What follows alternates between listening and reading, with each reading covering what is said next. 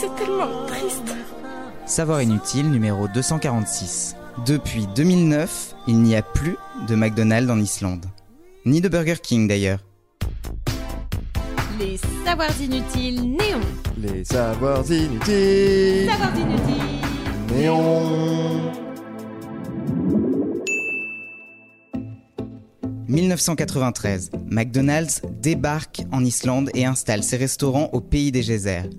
Mais l'histoire d'amour entre le roi du fast-food et les Islandais n'a duré que 16 ans. Prends ça, Bec BD.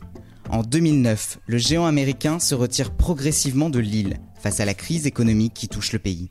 Fin octobre 2009, il ne reste plus que trois établissements. Yortur Smarasson achète un des derniers burgers frites avant la fermeture. Malin, il les garde sous cloche. Il explique J'avais entendu dire que la cuisine de McDonald's ne se décompose jamais, alors je voulais en avoir le cœur net. Hypothèse, expérience, conclusion. Nous avons affaire à un éminent scientifique. Alors, est-ce que le burger a tourné à la mycose géante? Même pas. Aujourd'hui encore, plus de 10 ans après, le sandwich est frais comme jamais et les frites n'ont pas bougé. Non, mais quand on est sur place, euh, c'est c'est vraiment impressionnant. Hein. C'est pas normal ça. Si, c'est normal, c'est très normal. Il me donne faim celui-là. Le menu a même séjourné au Musée national d'Islande. Il est aujourd'hui exposé dans une maison d'hôtes au sud de l'île.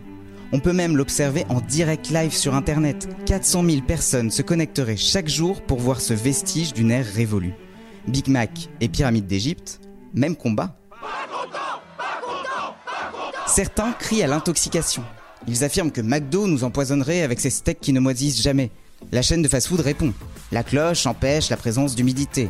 Et c'est justement l'humidité qui permet le développement des moisissures. Ce que les scientifiques confirment d'ailleurs. Islandais, rassurez-vous, vous n'êtes pas les seuls à être privés de McFlurry. Les Corses sont dans la même situation que vous. Cela changera peut-être, puisque Ronald ouvre en moyenne 25 nouveaux restos chaque année en France. Mais ça, c'est vraiment inutile de le savoir. Si ce podcast vous a plu, abonnez-vous, likez, commentez. Les Savoirs Inutiles Néon, c'est aussi une appli et un compte Insta. Et Néon, c'est sur neonmac.fr et tous les deux mois en kiosque.